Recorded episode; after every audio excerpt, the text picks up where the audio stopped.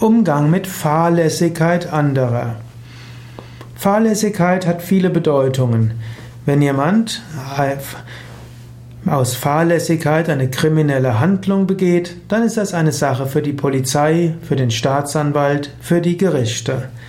Wenn jemand etwas Schlimmes getan hat, auch aus Fahrlässigkeit, dann solltest du nicht darüber urteilen, sondern dafür gibt es andere Institutionen.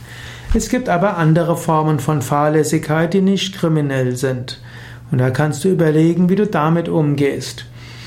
Manchmal bist du vielleicht derjenige, der übermäßig regelkonform und vorsichtig ist, und so würdest du das Verhalten anderer sehr schnell als fahrlässig bezeichnen. Und vielleicht solltest du lernen, etwas lockerer zu sein. Aber es gibt Menschen, die gefährden sich und andere in hohem Maße. Da ist es vielleicht angemessen, wenn du den Menschen darauf aufmerksam machst, dass das, was er gerade jetzt macht, mit dieser geringen Vorbereitung, dass das für ihn und andere ziemlich gefährlich sein kann. Mindestens kannst du ihn oder sie warnen. In vielen Fällen wirst du den anderen machen lassen müssen, denn Menschen lernen durch Erfahrung. Menschen wollen immer wieder die gleichen Fehler machen, die andere auch schon gemacht haben.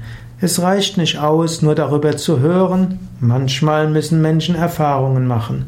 Und so wirst du auch manchmal zusehen müssen, wie jemand fahrlässig zum Scheitern kommt, weil, er auf andere Weise diese Erfahrung nicht machen wird.